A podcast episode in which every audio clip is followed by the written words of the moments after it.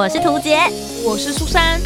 哦，那些工作上的鸟事，生活中的小确幸，嘘，还有那些小秘密，都在推送闺蜜谈心事。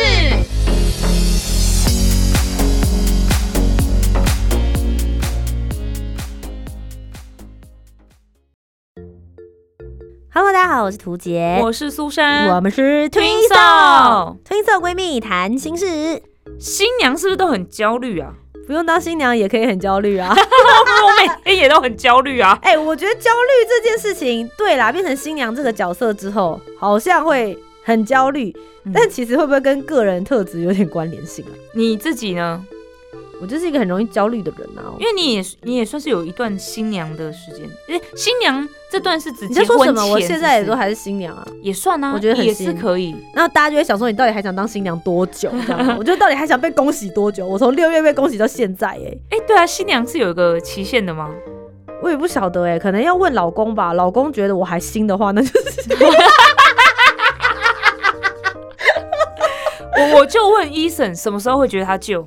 你有种讲讲看，哎，我跟你说，医生每一集都会听哦，所以我每集每次在讲他坏话的时候啊，他有的时候会坐在我旁边，然后拿耳机在听节目，然后我就想说他在听什么，怎么那么吵？现在现在这段，然后他有的时候会很认真，就是关掉问我说，哎。你在节目上面讲是那个是真的吗？我那时候讲这个，你真的有走心是不是？我说你在听什么？他都会默默的把我们的话听完，这样，然后都不告诉我，好可怕哦。哎，那那在这边要跟他讲一下吗？我们有时候在节目上聊聊过去就过，我们都想不起来上一集讲什么。他他走心的话会不会有点太那个？我不知道，但如果你现在有听到的话，请你现在转头问我说，告诉我说，你到底什么时候会觉得我救了？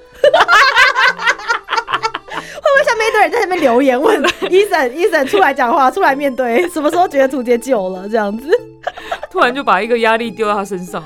好啦，我觉得当新娘，我平心而论，我觉得因为它是一个期间限定，嗯，我觉得新娘对于一般人的定义来说的话，就是在办结婚典礼当下，跟就是结婚典礼整个完成之前，就是从你开始筹备，然后到婚礼结束，我觉得这一段都算是新娘的。高度焦虑期，可以可以可以这么说，嗯，因为我觉得我啦，我算是婚礼的从业人员的其中一个 part 嘛。对我我其实如果做婚礼主持的话，通常我们还是会有一个要跟新郎新娘做企划啊、做讨论呐的那个时间跟 moment，所以我们会经过他们的筹备期。对，而且通常主持人会是最后一个环节，嗯嗯，就是前面他的那个布置啦、婚礼小物啊，就是要先定的东西都要定完了嘛。对，然后最后我们已经可能。要到婚礼的前一周或前两周，我们才会见到他。但通常这种时候是他们最焦虑的时候。嗯嗯嗯，对，所以我们要承接他们心情最已经累积到一个对对对程度了，最最复杂的时刻。对我，所以我诚实的说，在这一段过程里面，情绪比较不稳定是很正常的一件事情。也是啊，就像办活动一样啊。我们如果要办一个活动，订餐厅嘛，就是等于找地点，然后还有整个流程，然后你要美美的，然后你还要。让大家都很开心，哇，那真的是很焦虑。对啊，所以我自己就会觉得说，好啦，新娘做很多事情，有的时候都好像可以被原谅。但我自己做就是婚礼从业或者主持这一块这么久，我觉得还是有一些遇到一些莫名其妙的人啦。嗯，然后因为最近在网络上面也是看到有一篇。被很多这个婚礼从业人员转发，然后大家一起热烈讨论的事件，所以刚好透过这个事件故事之后，我们再来一起讨论。对对对，这个就是有朋友转发，然后看到之后真的觉得太不可思议了。就是有一个算是新密，然后他有自己在经营粉丝专业，然后他的粉丝专业呢就被某个新娘就。丢到那种爆料公社之类，就说这个人很不诚信，没有信用，或者这个人很烂，千万不要找他。就他的信誉被破坏了，所以他就把这件事情爆出来。他说他跟这个新娘啊，就是也是有先接洽，然后确定是要让他来，就是帮他呃打理他当天的造型等等的这样子。然后他就在聊聊聊。然后后来聊一聊，突然这个新娘就回他，他因为他是给我们看他们赖对话啦，对。然后新娘就说：“你们餐点可以自理吗？”然后这个新密就说，午餐一般是客人准备，那我们自理也是可以，就是我叫外送，然后跟你申请钱这样子。嗯，然后这个新娘就回答说，那摄影师要自理，然后就说那部分的部分就是我们，那我们就自己处理，那可是不钱再跟你请请这样子。嗯然后新娘就回他说，费用部分从尾款扣好吗？这样子。然后新密就嗯、就啊不懂，就是不太懂嗯为什么会有这样的对话出现。对对，对，然后那新娘就说目前没有要公餐，所以请你们自理。然后这个新密就说我们的午餐都是请客人提供哎、这样子。嗯，然后他第一次被这样问，所以有点不知道为什么会这样，就就是是我听到现在也蛮 surprise 的，就是可能对我们嗯一般人来说，它是一个基本 sense，工作人员便当当然是你本来就应该准备的，对啊对，因为他就是一整天贴身在你身边呢请。问是有差多少？好，对不起，继续继续。然后呢，他就说，对啊，第一次被这样问，有点听不懂的意思。然后这个新娘直接回他，还是你要退款给我，我再找其他人。我不喜欢很有主见的人，我不希望我婚纱那时候的感觉又重演，谢谢哦。我刚刚这个沉默是我正在皱眉头，对我正在皱眉头。你婚纱的时候发生什么事关我屁事啊？然后这位 这位新密呢，他也是很有耐心，他真的非常有耐心的跟这个新娘说，我没有很有主见，这部分没办法退款了，只是我不知道你们婚纱发生了什么事情，但感觉很糟糕。他是用那种很同理的，然后你们可能嗯婚纱很糟糕，但是你放心，就是不会有这件事情发生在我这儿的。没错。然后这个新娘回了，她说，那只能走调解了，对你蛮失望的。也是啦，我知道你们当然会觉得应该包餐，但我感觉被要求不是主动请你们，我现在也感觉很糟糕哦。然后放了一个 emoji 是这种，就是笑脸，嗯，就皮笑肉不笑的那种笑脸。对。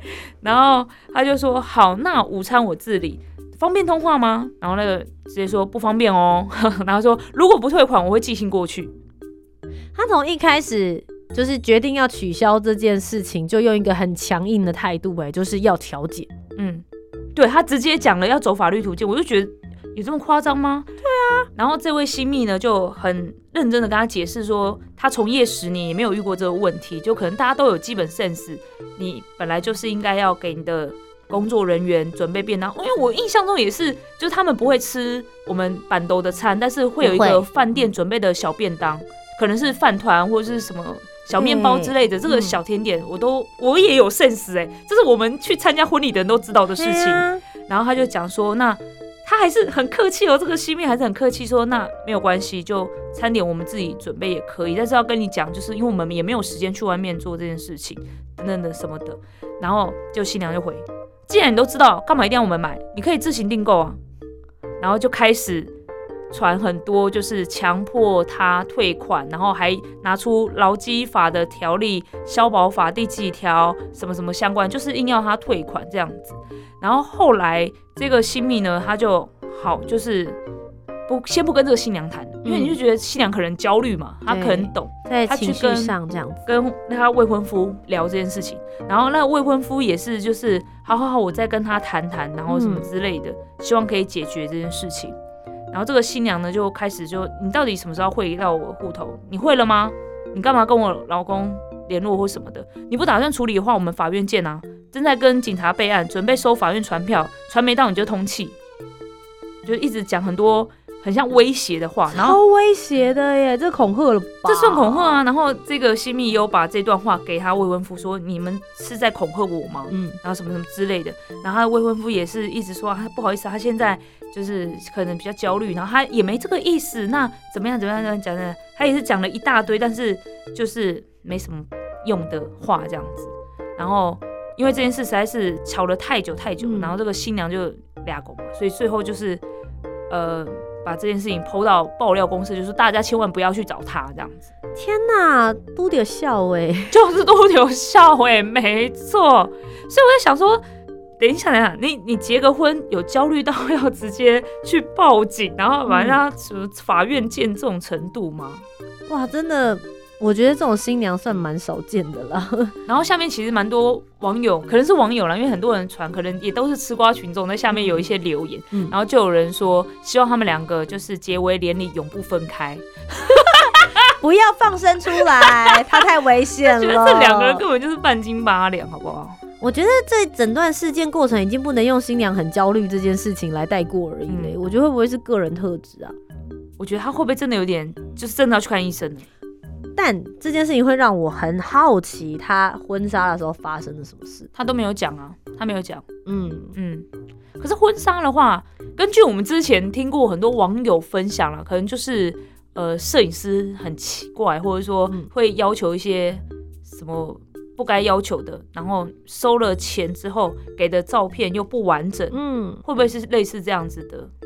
我不知道，毕竟我们不是他们啦啦。但我觉得他中间有一句话是非常大的反转，就是他就说他希望他的午餐他们可以供餐给他，但他回应的是说我不喜欢有主见的人。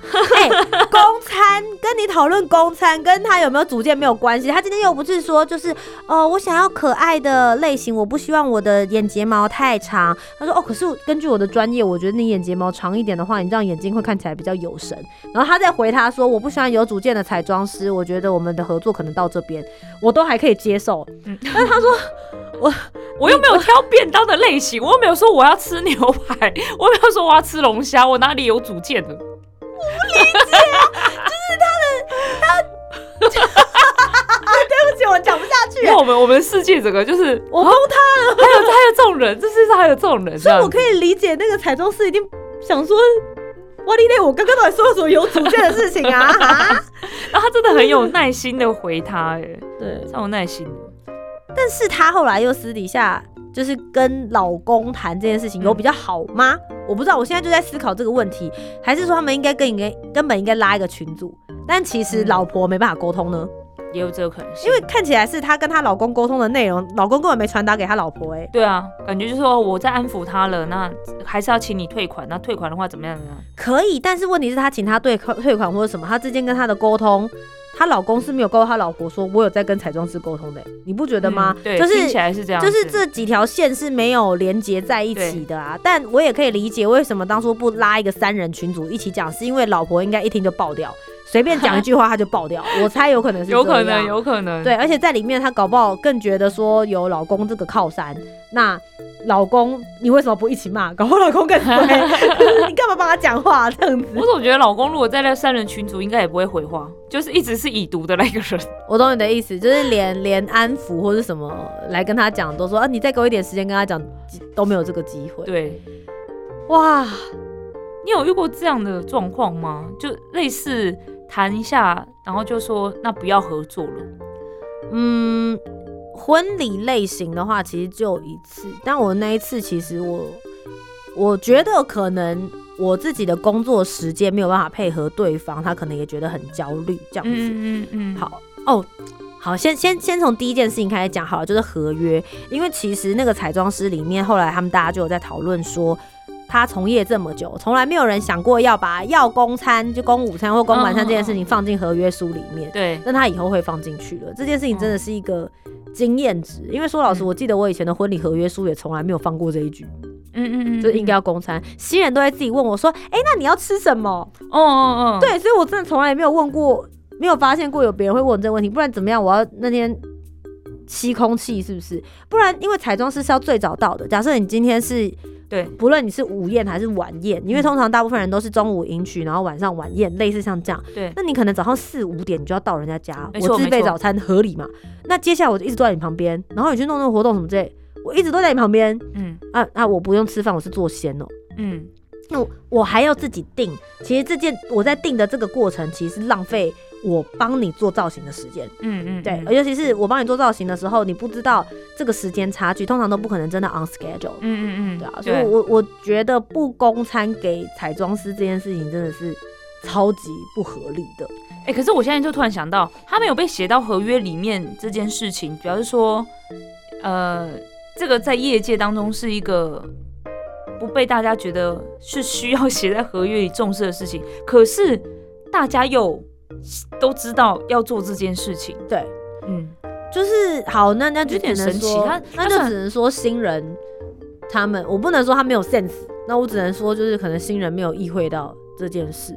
但当然，你下一步就会思考说，你一桌是几万块，但是人家一个便当了不起再贵了也才两百块吧？嗯，对啊，有必要跟他们去计较这个问题吗？嗯嗯嗯，那我刚刚会讲说我要讲到合约这件事情，是我有想到我曾经主持，呃，我后来没有主持到，我后来没有服务到的一对新人。事情是这样子的，就是当时我在跟他们签订合约的时候，其实我是跟他们讲说这个费用，然后是包含了一次的，就是呃线上线上讨论这样子，嗯。然后他们当初也 OK 哦。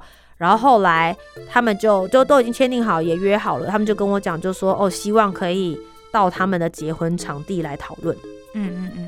然后但问题是，他们结婚场地是在淡水，嗯。就是其实距离我我家那个时候我还住在三峡这样子，这其实对我来说是一个很遥远的一个距离，而且当初合约书上面并没有写说我要就是见面嗯嗯，见面讨论这样子，对，所以我就想说。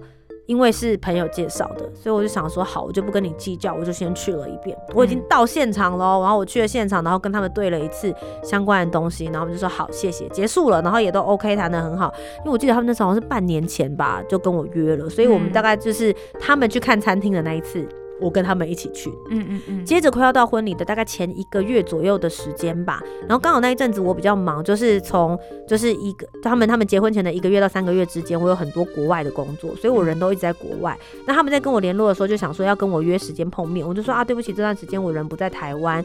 那呃，因为我想说他们婚礼在一个月之后都还有时间，我就跟他们讲说，那我们约一个月，你们婚礼前的一个月前的那个日期，这样子可以吗？我们在就是进行讨论。结果他就要求我再一次去那间餐厅，嗯然后再一次在那个地方，就是再跟他们对一次。但问题是我第一次去都已经是加给你的了，嗯然后你又要求我第二次去，然后第二次去的时候，只不过是因为我人在国外，所以我也没有办法，就可能有时差，为什么没有办法及时回应你这样子的情况？然后我所谓的没办法及时回应，就是不超过一天哦、嗯就是你密我之后，我不超过一天，我有回应给你，嗯不是说我放了你两三天我都不鸟你这样子。对，然后他就觉得他没有得到及时回应，然后他就说，呃，我觉得你应该是很忙，不好意思让你主持我们，呃，不好意思让你就是这么大的主持人这么忙的人还要主持我们这种小小婚礼，那我想说这次还是算了吧。啊，然后我当时其实很后悔，因为那个合约书我没有先收他定金，哦，因为真的是因为朋友介绍，我就觉得不要走这么严格的程序，你懂我意思吗？就会觉得反正合约都签了，就是我只要把档期留下来，就至少确定他不要说突然那天不结婚了或者不找我了，这样子就好了。嗯所以我没有收定金，嗯嗯，对，那就不会有要退还定金的问题。所以我完全是在单方面被通知，嗯。就是他跟我讲说，那就这样，谢谢你。问题是我之前已经去过一次了，那那一次的工作或是那一次的见面讨论呢，都不算讨论了吗？我前面的时间是怎么一回事？嗯而且说老实，距离你的婚礼还有一个月的时间呢、他要哪里去找下一个主持人呢？我不管他要去怎么找下一个主持人，问题是他已经是已经不合理的状态，他要求我再一次去，嗯而且我收他的价钱已经是比平常给别人的价钱还要再低很多的价格了，不是一点点。所以我后来啊，我连朋友的婚礼都不想结。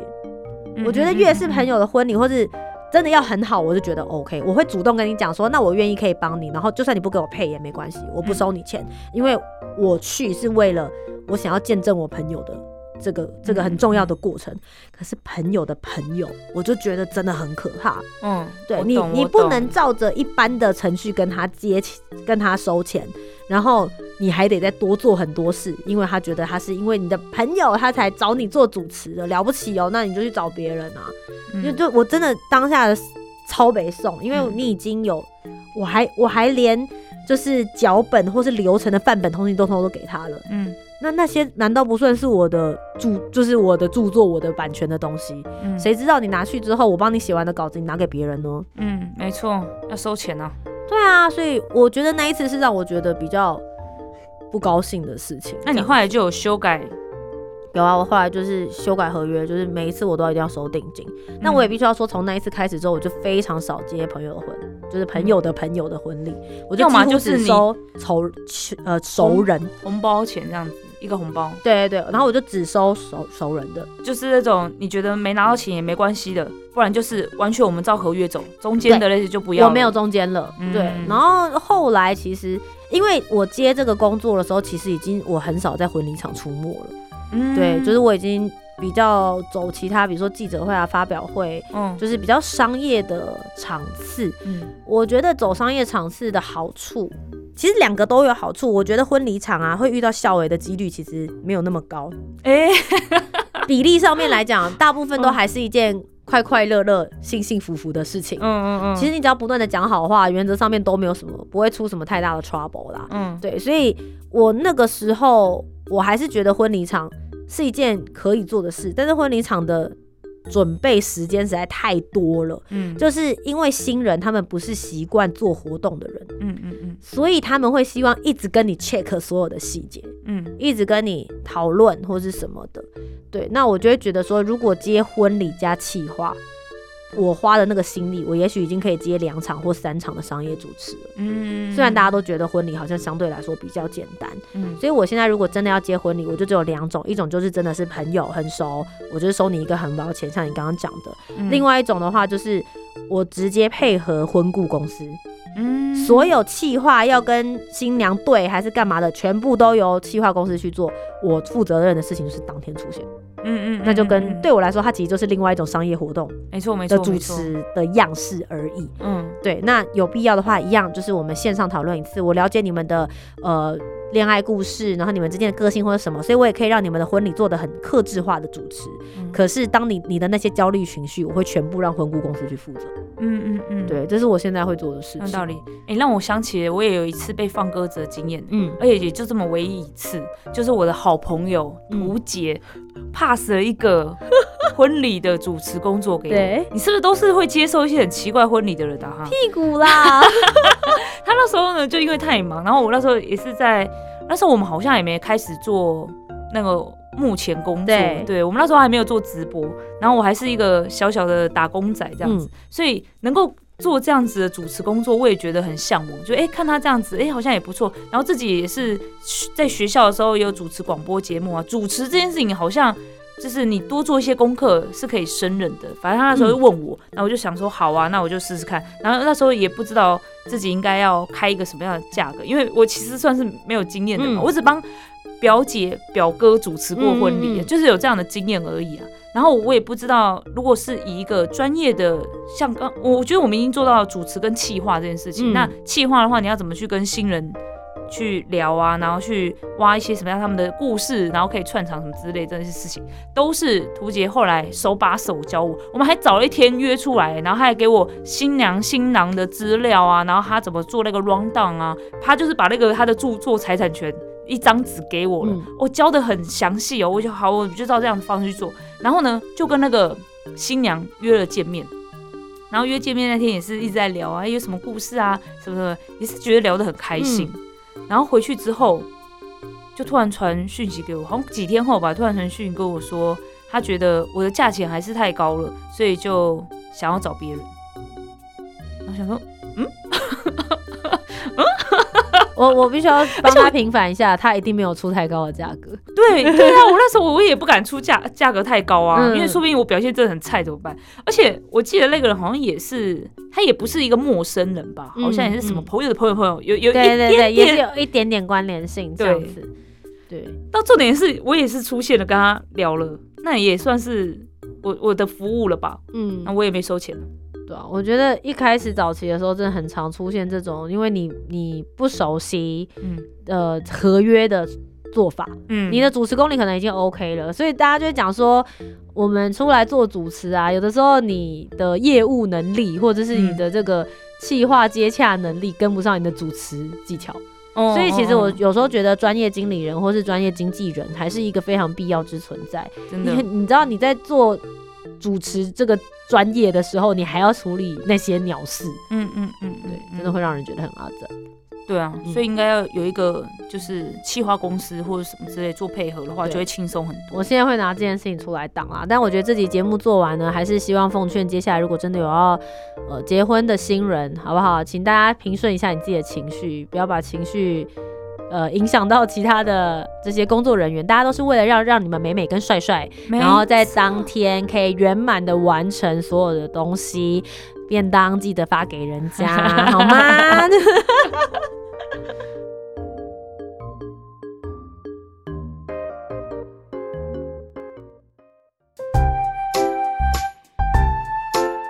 听完今天的讨论，如果你有更多不同面向的想法，也欢迎可以来留言告诉我们哦。